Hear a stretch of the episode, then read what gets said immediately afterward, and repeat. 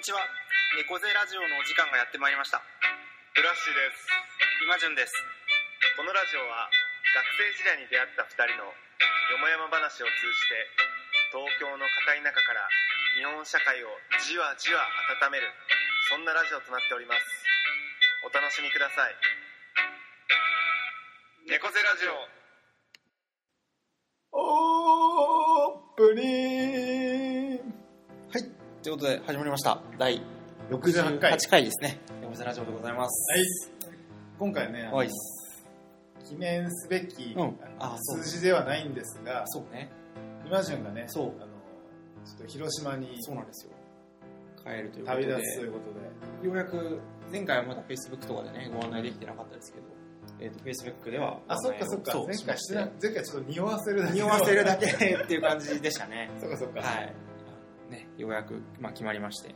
でねあの次回からはちょっと、あのリモートでねそう。今流行りのテレそう。テレワークテレワークですよ。あのちょっとねオンあの同時につないでそうそうまあ、録音して見ることができるのかっていうのも、まあ、できそうだよね。できそう OS できそうですね。ちょっと。うん。苦戦は若干してますから。そうそうそう、だからもうちょっと面と向かうのはねちょっとまたしばらくはないかもしれない。そうそうそうそうそうなんですようん。ちょっとね記念すべきまあ僕らにとっては回かなって気がしますね。確かうん。この国立のスタジオとね中野あのスタジオ確かにで何回も撮ってきましたけど。にもうないのか。ああねどんな、まあうん確かにね。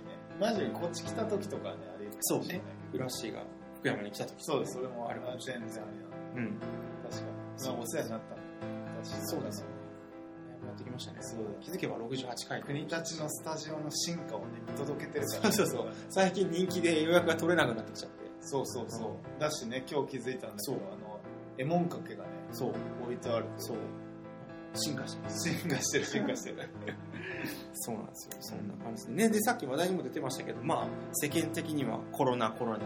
いやもう本当コロナ一色だよね。でフラッシーも結構影響を受けてるといやそうなんだ。あのねさっきちょっと言ってなかったんだけど僕ニュージーランドにこの前まで1週間今日ねね旅行行ってたんですけど前回予告をしてましたね。その旅行のね前日出発前日にうん。会社ののあの、まあ、あの文章みたいな公式な文書が通知されて、プライベートも含め海外のとこ自粛してください。はい中国は禁止だけど、うん。それ以外の国は自粛してくださいっていうのが出て、であのちょっとセミナー外部のセミナーを受けるために外出してたんだけど、突然上司から電話かかってきて、うん。ちょっと戻ってこいうん。と、古橋みたいな、うん。ちょっととんでもないことになっほうほうほうたで呼び出されて、で面談した時には、いやちょっとこういう文章出てるし、ちょっと行かせるわけにはいかないみたいな、だけど僕の頭をよぎったのは、キャンセル料どんだけかかんないみたいな。っていうのと、まあ、突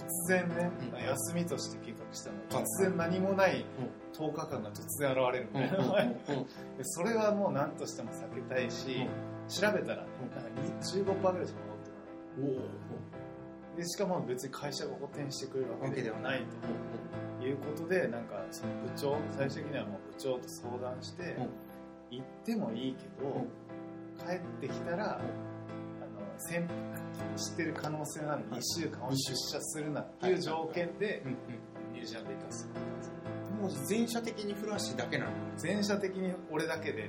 会社の,、あのその方針としては、別に帰帰国して体調異常がなければすぐ出社してもいい、だけど俺の部部署がすごいそのコンサバでそのまあまあねあの部長がねちょっと生産管理系のああなるほど。の出身の人で、まあ、要はさやっぱメーカーだからさ、はいはい。安全管理ってめちゃくちゃはいはいはいはい厳しいから、なんかそそれ出身の人っていうのもあってうん。めちゃくちゃ厳しくて、もうなんかちょっとでもリスクあろうもんなら、うはいはいはいはい。そのリスクをね摘み取ります、はいはいはいだから僕はねなんかまあニュージーランドのあの帰ってきてからも、うん。だから今ちょうど4日はい4日まだ4日。在宅勤務して、来週も4日在宅をして、うんようやく出社できるので23日間会社に行かないという。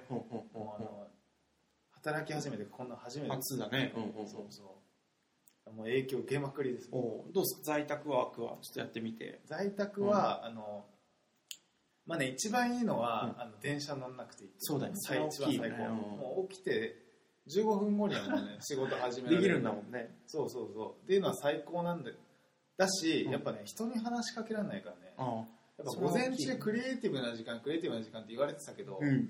別にやっぱさ会社したら出社あの会議とかあるしさそう。別にしゅ人がいるから集中できる仕掛けられたりするしね。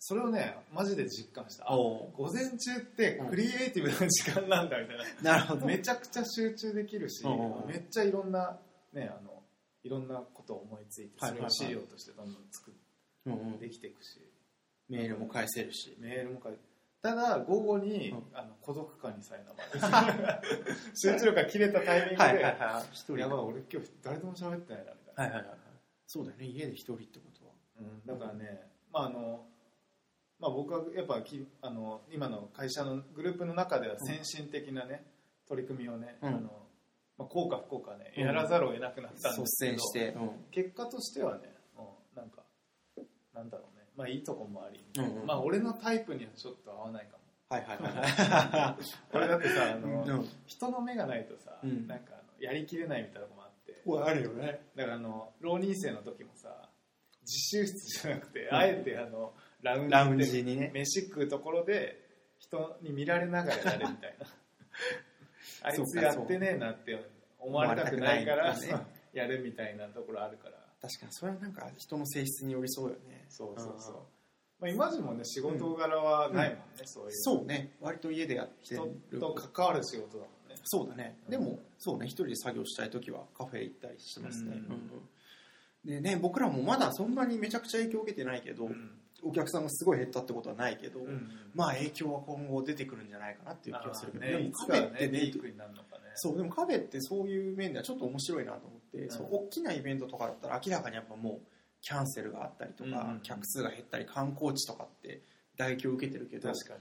街の中のカフェってどうなんだろうと思ってて、うんそんなにまあめちゃくちゃ感染する場所でも多分ないし、うんまあなんかちょうどいいでもそのフラッシュが言ったように孤独家だと孤独だけど大きなイベントキャンセルになってるみたいになった時に、うん。なんかちょうどいい人とちょっとこう人の感じが感じられて孤独じゃない場所としてうん。まさにカフェが機能するんじゃないかとも思ってて、ねやっぱオフィシャルな場でなればなるほどさやっぱ中止とか延期せざるを得ないからね、そうそう行政関係のやつとかね、でカフェちょうどいいねあの塩梅かもね。そう。まあでもね、うん。さっき聞いたけどカフェのイベントも中止せざるを得なくなったみたいなのはあるんだよね、そういや僕らはね今のところない、あれ、ね、さっき影山さんのああれはね、えっと、僕ら主催じゃなくてまさに国立市が主催してるそういうことね。うん、やっぱ早かったね、うん、やっぱ行政とね。行政早いね。軒並み中止にしてるまあ、ねてかやっぱ責任取れんからね、うんうんうんうん。そこでだから今ねなんかこの前行った俺のあの外部セミナーも、うん。本当は講義ワークショップ懇親会だったんだけどワークショップと懇親会なくなったああもん講義で終わり。講義で終わりみたいな。それ行政関係？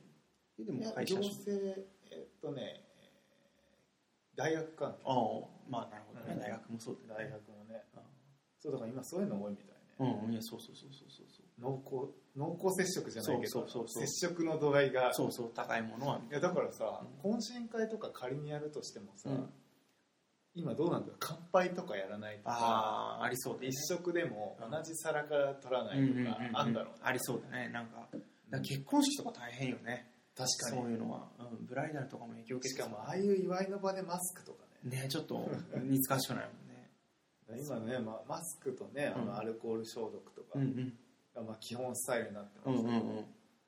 ねマスク。ね。あいやもうねすごい、ね、だから俺ニュージーランドさ、うん。だからあの俺がそのまあなんつうの別にいいんだけど、うん。会社側のそういう判断に従うのはいいんだけどさ、うん。なんかあのニュージーランドって今感染者数一人もいないからさ、あうんうん。むしろうん。日本より安全な国でうん。1週間過ごして帰ってきた俺が他でなぜ日本で過ごした人よりも保守的な今対応を取ってるわけ。よはいはいはいはい。おかしいじゃん。そうだよね。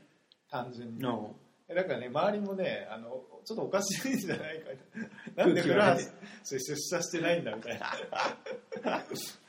で一番おかしいのは、あの一緒にねまた両妻と旅行行って、まあ、妻は同じ会社で働いてるんだけど、うん。妻はねあの翌日から出社してる 俺だけうん。なんか家にいて。ダメだって言われて俺が同じ対応なら分かる、うんうん謎だね会社として両方とも2週間は出社させないみたいな。やっぱ部長のフラッシーの部長のも。そうあのね気持ちが。気持ちが気持ちが入って。ちょっと感情が入って。るはまあまあまあわからなくはないけどね、うんうんうんね、ちょっと今後どうなっていくのかっていうの。をまた僕も広島に帰るんでね広島と東京だとちょっと違ったりする広島っているのかえっとねね、昨日ね、えっと、まだニュースに出てないらしいけどツイッター情報で尾道と福山かな一人ずつ出たんじゃないかっていうふうに言われてましたねあちょっと正確性がごめんなさいあのあいえいえでもうん可能性としてね、可能性としてあるえーそうかあとは広島で喫緊の問題でいうと今週末それこそ明日か明後日に、うん例の毎年やってるあの広島東洋カープのチケットの販売があるんですよ。何万人でも。そうめちゃくちゃ並んでもう濃厚接触もいいとこですよいやそうでそれ中止にしないらしいんですよ。あしないんだ。だから結構批判されてて。あそうなんだ。こ絶対完成するやろみたいいや難しいね、うんしたしても批判だししなくても批判だしね。なねかわいそうだね。でもこういう時ってねなんかね保守的に触れるもんだけどねそう。やるんだね。ね面白い。でなんか変なあれがあって2メートル1人ずつ間隔空けてくださいとかいう記述があるけどでなんか誰かが算出してて2メートルまで並ぶと山口県突破しますね。そっちね。2そうメートル離れた時の感染率これぐらい下がるじゃなくて。じゃなくてもう5万人並んだ時に2メートルだと山口県の奥まで行きますみたいアホな人いるわ。確かにね多分守られないんだろうな守られないでしょうね。うん面白いな。ちょっとどうなるかっていういやいやもうこんなにね世を騒がせたことないからねそうね一つの感染病でパンデミック系でね。なかなかちょっと注視していきたいね、うん。ちょっといろんな社会の動きがそう。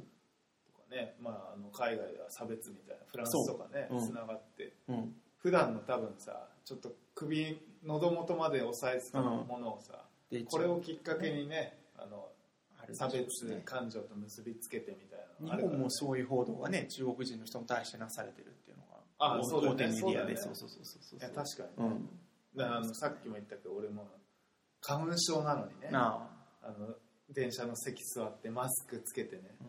花粉症でくしゃみしたらね隣の人が突然席をねバッ立ってねこっちチラチラ見ながら去ってくるっていうのがすごい不快な思いした、あ ねもうもう反省はするでしょうよみんな。うん。そうですよ。いやいやもう本うん。当いやということで、ね。はい。ちょっと暗いニュースからのスタートでしたがいえいえ。そんなことでそんな感じで。感じでしたと。はい。僕らの僕らの秘密会議。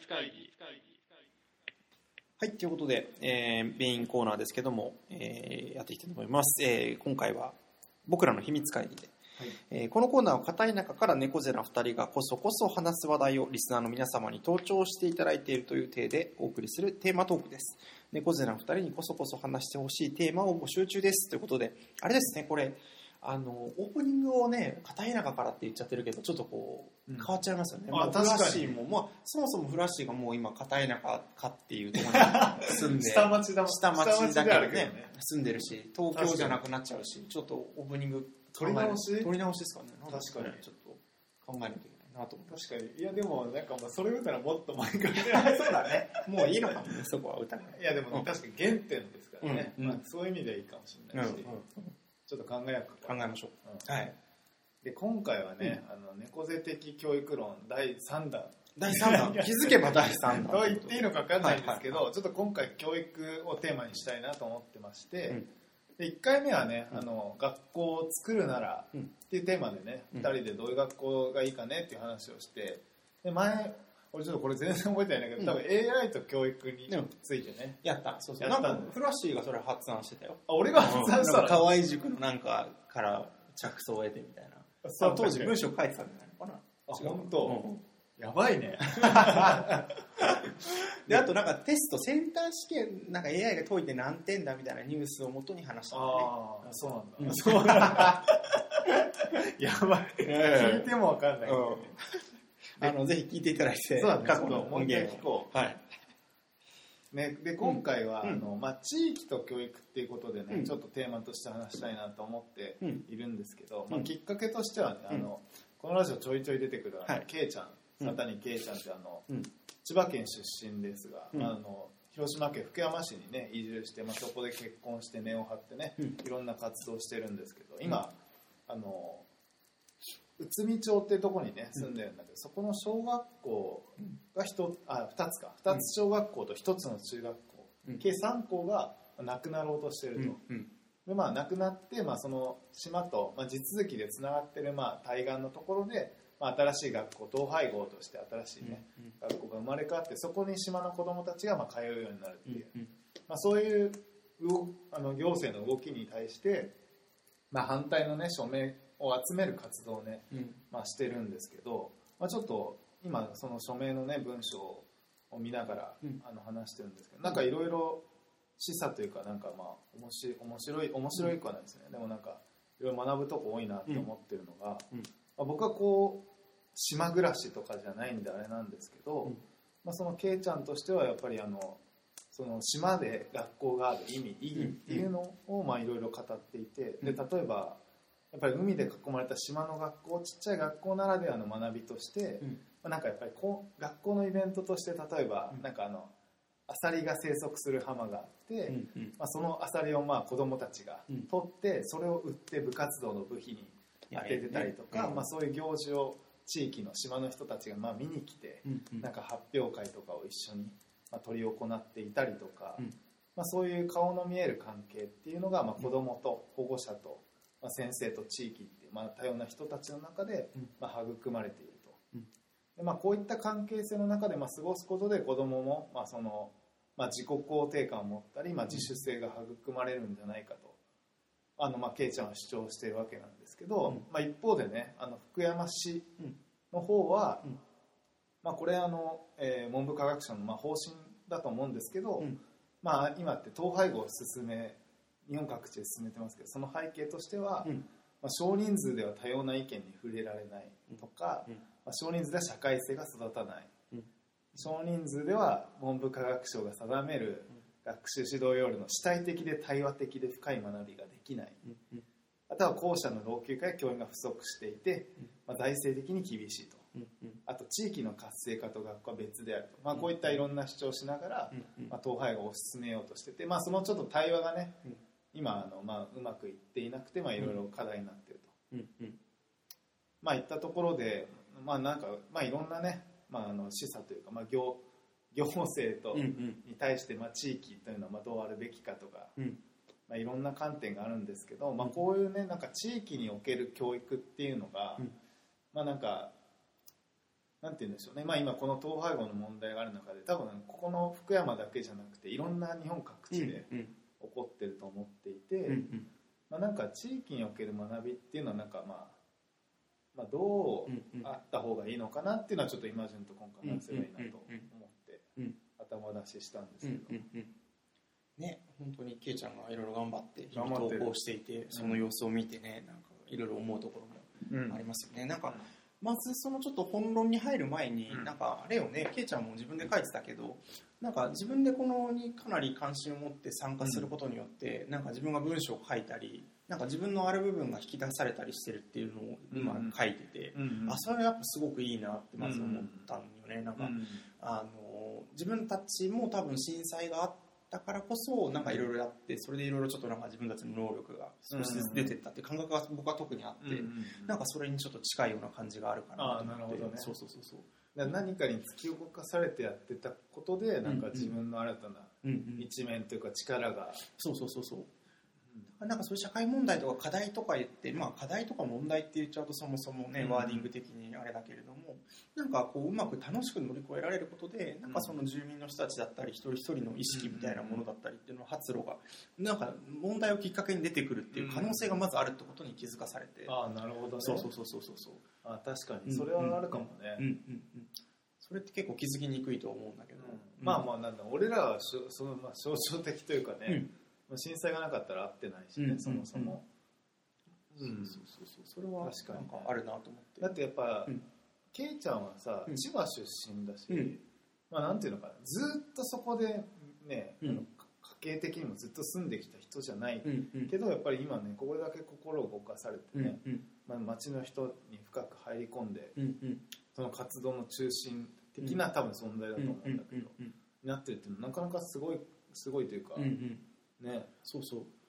な何かしらのね自分引き出されないとね、うんうんうん。そんな大役は務まらうんうんうんないだろうし、信頼されてないといけないだろそうそうそうそうそうその辺はなんかケイちゃんなりにも多分ある思いがねそうあるんだと思うんですよね、うんうんうん。ちょっとまずねなんかそのケイちゃんっていう結構近いしい存在だからこそ 感じる部分からちょっと入ってみたんだけど、うんであとねもう一個、うん。あの言われてたのがその、ねまあ、人口少子化で人口減ってっていうのは、うんまあ、ああるし、うん。まあ、国の政策としても、うん。まあ、その予算の効率化っていう意味で学校統廃合していって、うん。まあ、限られた教員うん。を当てていくっていう考え方はまあ理解しつつも、うんまあやっぱり行政ってでも手の届かないところに手が届くようにさ、するのがまあ仕事なんじゃないのっていうまあうん。問いかけをねうん。してて、まあ、それはその通りだとね思う。なんかそこのジレンマっていうのはあるんだろうなと。そうなんだよね。だから私立学校とかだったらねもちろんまあ効率化がやっぱ優先されることはあると思うんだけどね、うん。公立の学校の中でっていうふうに考えた時に、うん。まあ、だから今広島の県なのか福山市なのかわかんないけど、うん。教育委員会自体が、ね、その考えを持ってるあのどっちかというとこう効率化を進めていきたいってことはもちろんあるんだと思うんだけど、まあ、さっき古橋氏も読んでくれたようなこの福山の市の教育委員会が挙げてる理由が、まあ、本当にそうなんだろうかっていうのはちょっとすごい思うよね。これはなんかちょっと表面的な感じがするすごくするよね。やっぱりなんかえ行政って難しい組織だなって思うのがさ、うんうん。やっぱりこういうさうん。大義を掲げるうん、大義に隠れるというかさ。あそうそうそうそうそうそう。でこれもだって福山市が独自で言ってることじゃないじゃん、うんこれどど文科省ね。文科省が言ってることのそ影に隠れてて自分たちの本音隠したままそうそうそうでもひ表面上は市民との対話とか言いながらね。うんして物事進めようとするから、そこにねなんかズレが生じたまま。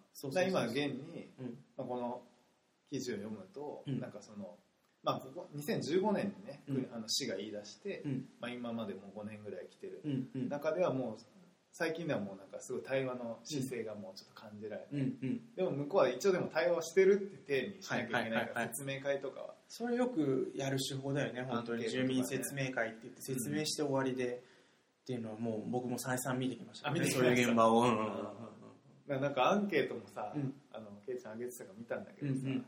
なんかあのその統廃合うにん。賛成する、うんあのこうあの選択肢とか、うんうん。記入欄とか多いけど、うん。反対するのはちょっとしかない、だからあの5個中4個が賛成で1個だけ反対で、反対する理由をちょっと書かせる、はいはいはいはい。だからなんつうのもうアンケートの形式からしてなん。か誘導してる、そうなんだよね。だからね、自分たちで多分この書いてあるけどケイちゃんもそうだし多分ケイちゃん以前の人たちもそうだけど自分たちでアンケートを作ってるっていうそれはすごくいいなと思って。確かうん、に、うん。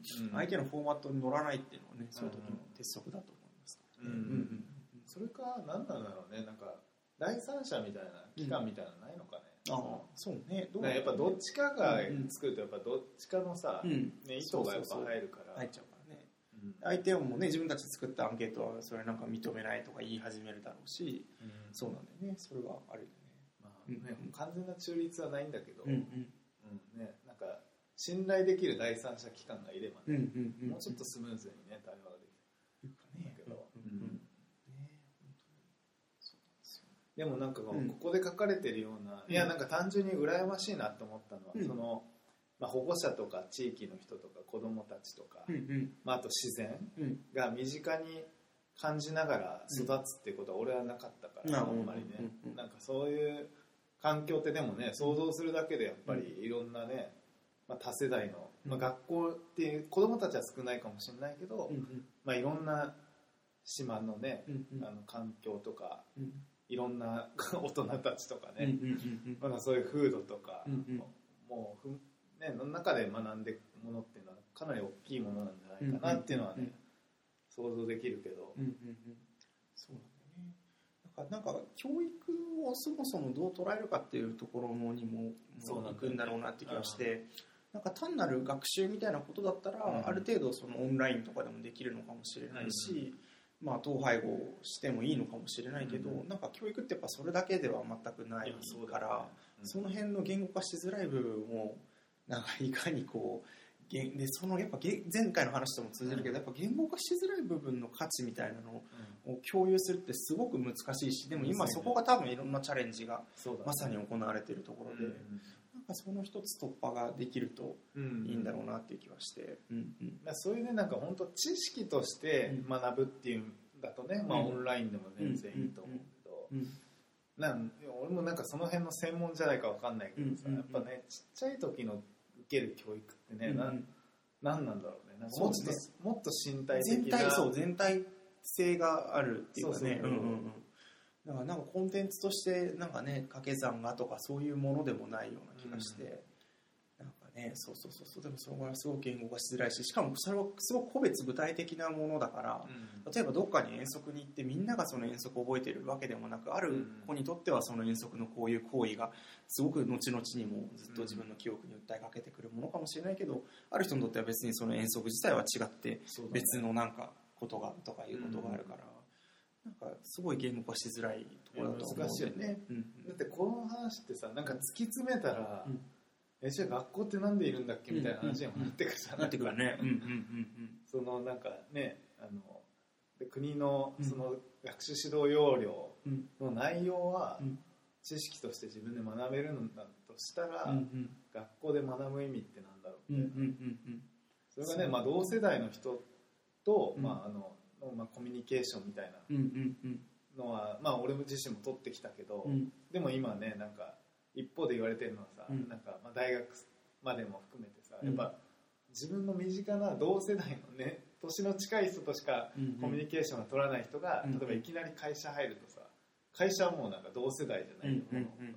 縦の世代だから、うんうんうん。そこでコミュニケーションができなくて、ね。なんかうまく仕事ができないとか話を聞くから、なんかねうんそれをねなんか学校以外の場で作れるのであればまたちょっと変わってくるんだろうけれどね、まあ、一義的にはやっぱり小学校とか中学校っていうのはなんかねそういう場でなんかそのね向こうの適当なロジック 適当とか言っちゃいけないけど福山市教育委員会が挙げてるロジックとしてその少人数では多様な意見に触れられないとか、うん。あのね、同じ地域からだと社会性が育たないとか言ってはいるけど、うん。でも小中って割とそういうものでもいいぐらいなんじゃないかなと思って高校ぐらいから少し多様性が出てきていろんなエリアから集まるみたいな人でちょっとこうなんか社会に近づいていく社会に近づいていくというかそういう風になっていくっていう感じがあるような気がして。なんかやっぱ小中は結構地元に根ざした特に小学校が島にないっていうのは結構大きな確かに、ことなんじゃないかなっていうふうに思ったりして。確かに、うん。俺なんかあのまあ俺は中学校から電車で通い始めてうんるけどさ、うん俺小学校は電車で通いたくないもん、うんうんうんうん。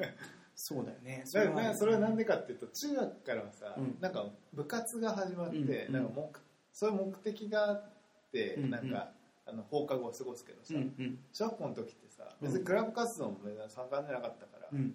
公園とかで遊ぶそうそそれやっぱさ近さってめちゃくちゃ大大事だと思うんだよね。みんなが近くに住んでてそうそうそうそう。それがみんながね学校帰りまた集まって遊そうそうそうそう。ぶっていうのがさなんかそれでその適正な範囲って絶対あると思っててなんかその特に小学校に関しては近いことの意味ってすごいにあるよね。確かにそれはあるね。う確かに。んうん。小学校は絶対あるねそれ想像した時にじゃあな、ね対岸のところまでどうやって行くかまあ車で行くのかバスで行くのかあれだけど多分ちょっと変わってくることがいろいろあるような気がするね。だってやっぱりねあの地続きであるにせよでもやっぱり一回ちょっとねうん。なくなるもんねうんなん。か感覚としては、うん。うん。うん。いやむずいね。でもそれ言語化できないね。そうなんだよね。そうなんだよね。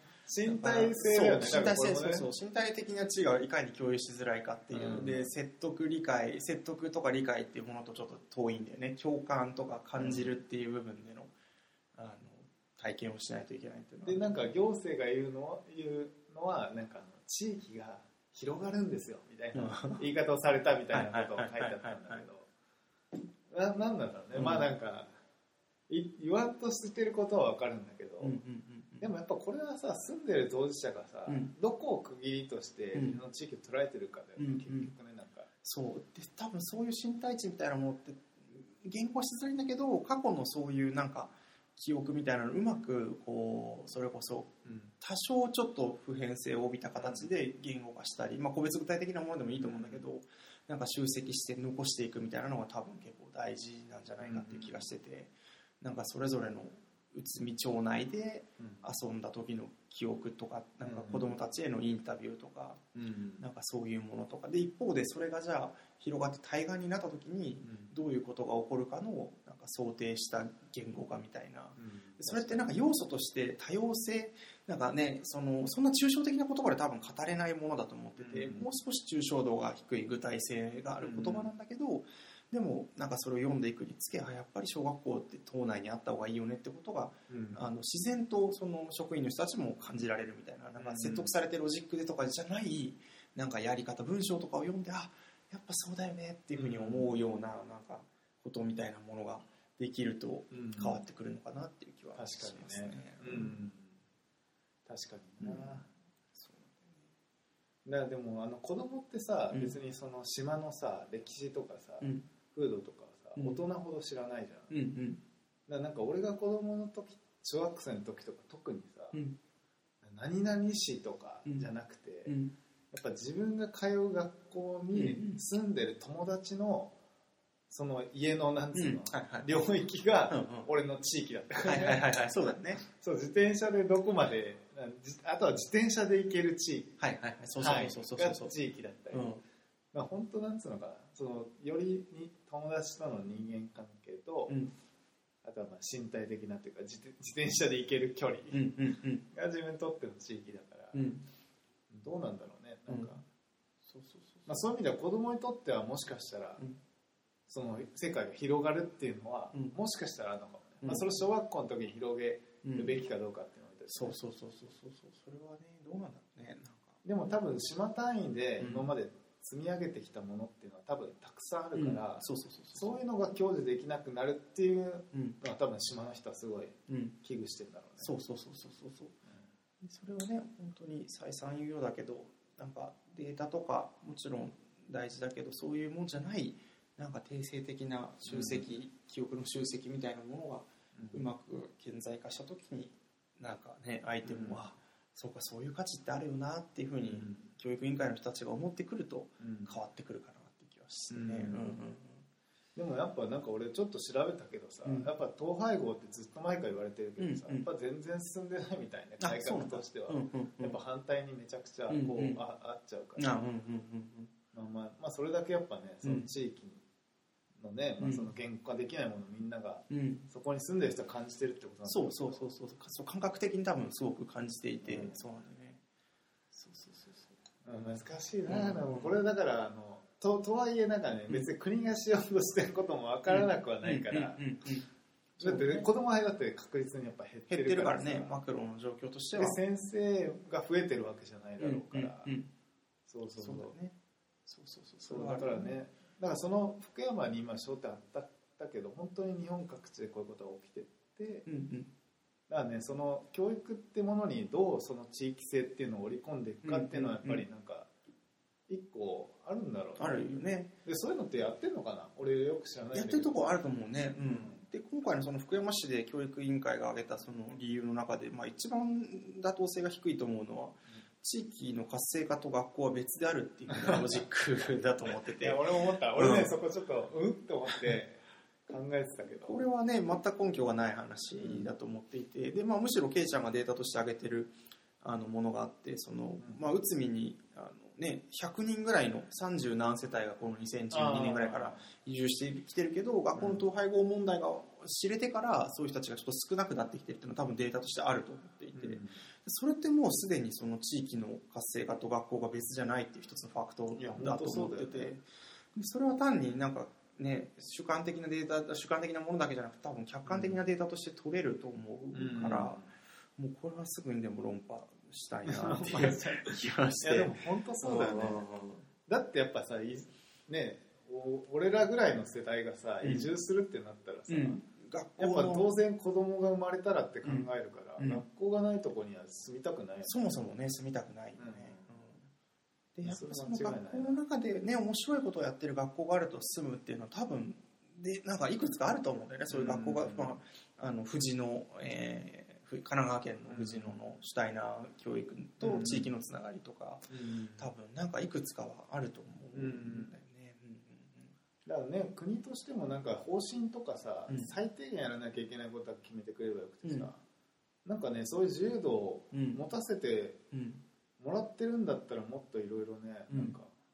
ねだからちょっと今気になってるのが学校側はどう考えてんだろう。まあそうだよね。それはあるよね。教育委員会じゃなくてってことですね。そうそうそうそう。そう、んん。学校の先生とか、ね、先生とかね。そうそうそうそう。その辺すごく大事なところだよね。まあね公的な発言は何もできないだろうけど,、いだろうけど個人として発言してほしいですね。そうそうそうそう 役職じゃないところで。そうそうそうんんんそういう人がねなんか一番リアルなねそうそうそう。話を、うん。ねなんか一番説得力あるよね。一番あるよね。子供を一応身近で見てた先生が、うんうん。わかんない。俺らが見えてない、うん。もしかしたらそっちに移した方がより子供にとってはいいかもしれないから、そういうのをね、まあ、やっぱだい、ね、混ぜてうん。やっぱね話さないとちょっとね、うんうん。なんか今ってやっぱなんかはね旗から見ててもすごい平行線だなっていう感じがすするからね,、ね。うん。そうそうそう。でもなんかねケイちゃんの文章とかもすごい多分なんかこう怒りみたいなものを抑えながら割と中立的というか、うん。なんか一方的に批判するばっかりじゃなく書いてるのは、ね。あすごい上手だなとうん思って、うんうん思うん。った思ったもう僕だったら怒りにもうもう任せて もうなんかすごい。スッと入ってきた。そうそうスッと入ってくるね。うん。あ確かにそうだなうんうんうん。ね、その辺うまく舵取り役を多分ねしてるんだろうなと思って、うん。そうだよね、まあ、本当にでもフラッシュ冒頭言ったようにこれは別に内海だけの問題では多分全くなくてそうだよね。こういうことはね日々起こってくるんだろうなっていう気がしますよね。いや本当そうだよね。うん。だから今今回はまあね、まあ、あの地域かける教育的な話だったけど、うんうん。でももう本当地域かけるまるみたいなの、うんな何でもあるんだろう。ん、なんでもありそうだよね。本当に。でもねなんか思ったのこういう時にねなんかわかんないけど町内ラジオみたいなさこうういうちょっと1,000人ぐらいが聞いてるぐらいなうん。なんかラジオとかなんかメディアの そういう本当にドローカルなメディアの役割みたいなのってすごい可能性あるなと思って。いや確かにね、うんうん。いや本当そうだよね、うんうん。なんかちょっとどんな話どう思ってんのかみたいのがさ、うん。うん聞ける手段みたいなのがね、うんうんあるとね、そうそう。やっぱ文章でね長いの読め読まないっていう人もいるけど、うん。なんか音声だったらとか今だったらまあ YouTube だったらみたいなのあるかもしれないよね、うん。確かなんかその YouTube とかあの、まあ、ラジオもそうだけど一見こうどこにいても聞けるっていう場所性が失われて普遍化されてみたいな感じだけど、うん。でもむしろなんかすごいローカルなそういう動画メディアとか、にあのローカルなラジオメディアみたいなものが、なんか僕は面白いなってくるんじゃないかなって気はしてて。なるほどね、うんうん確かにうんね、確かに確かに、いやなんか話ずれるかもしれないけどさ、俺が好きなさあのあの MC バトルうんうんうんラッパーがなんであんな地元をレペゼンするはいはいのかレペゼンしてるよねみんな。なんか今さやっぱどどんどん都会に人集まってって、うん若者なんか特に、はいはいはい。うちなんかね地元っていうのはあるけど、うん別にレペゼンっていうほどじゃないじゃん、うんうんこのだって彼らはさ自分が有名になることで地元を上げたいとかさ、言ってるよね。言ってるよね。あれは俺それすごいと思うんだよ、うんうんうん。なんか言葉はああいう感じだけど、すごいよね。確かになんかその。心意気みたいなのね、うんうんなんかななんでそうなのかっていうのはちょっとねなんあか面白いね。なんなんだろうね。あの感覚はラッパーの人の。でやっぱり自分がストリートに育ててもらったって感覚あそうだね。それはあるよね。なんか路上で多分ラップの、ねうんサイファーをねやってきたっていうのはあるんだろうね。いやでもそれだけでそこまでいくかっていうそうのもあるけど面白いよね。なんなんだろうね。だってね、映画、あの映画も埼玉のラッパーって、ねあータイトルからしてそうだし、うんね、あの、ムートンもなんか福島のなんちゃら、なんちゃら。小峰か。小峰のあなんちゃら。コミネあ言ってる言ってる言ってるね。言ってるうんいやなんかちょっとそういうところもねなんか気になりますね。次回はもしかしたら佐口地域かけるラッパーラッパー。いや今回教育かけるまるはね、ちょっと第3弾やったんで、うんそっちも第4弾なんかテーマがあればやっていきたいと思うんではい。また次回にご期待くださいということでありがとうございました、ありがとうございます。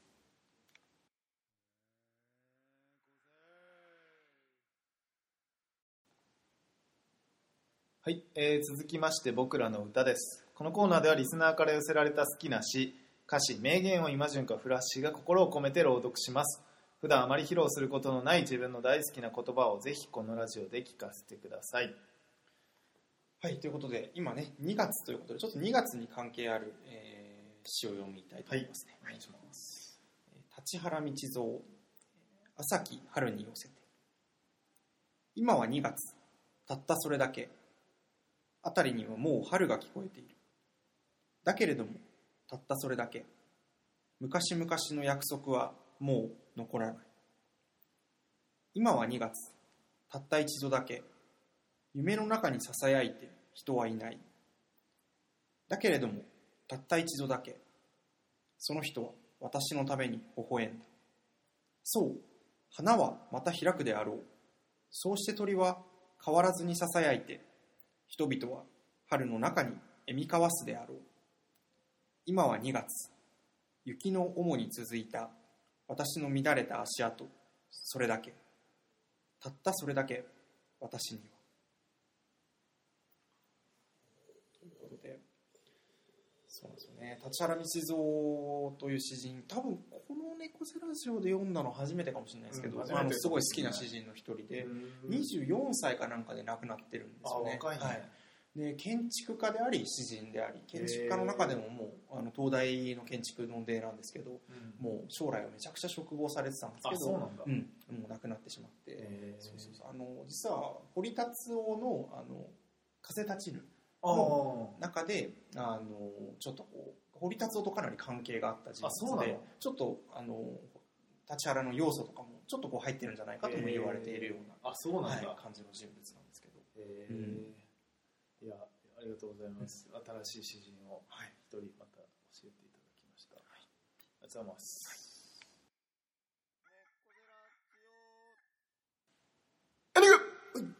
ということでやってまいりました第60回。68回。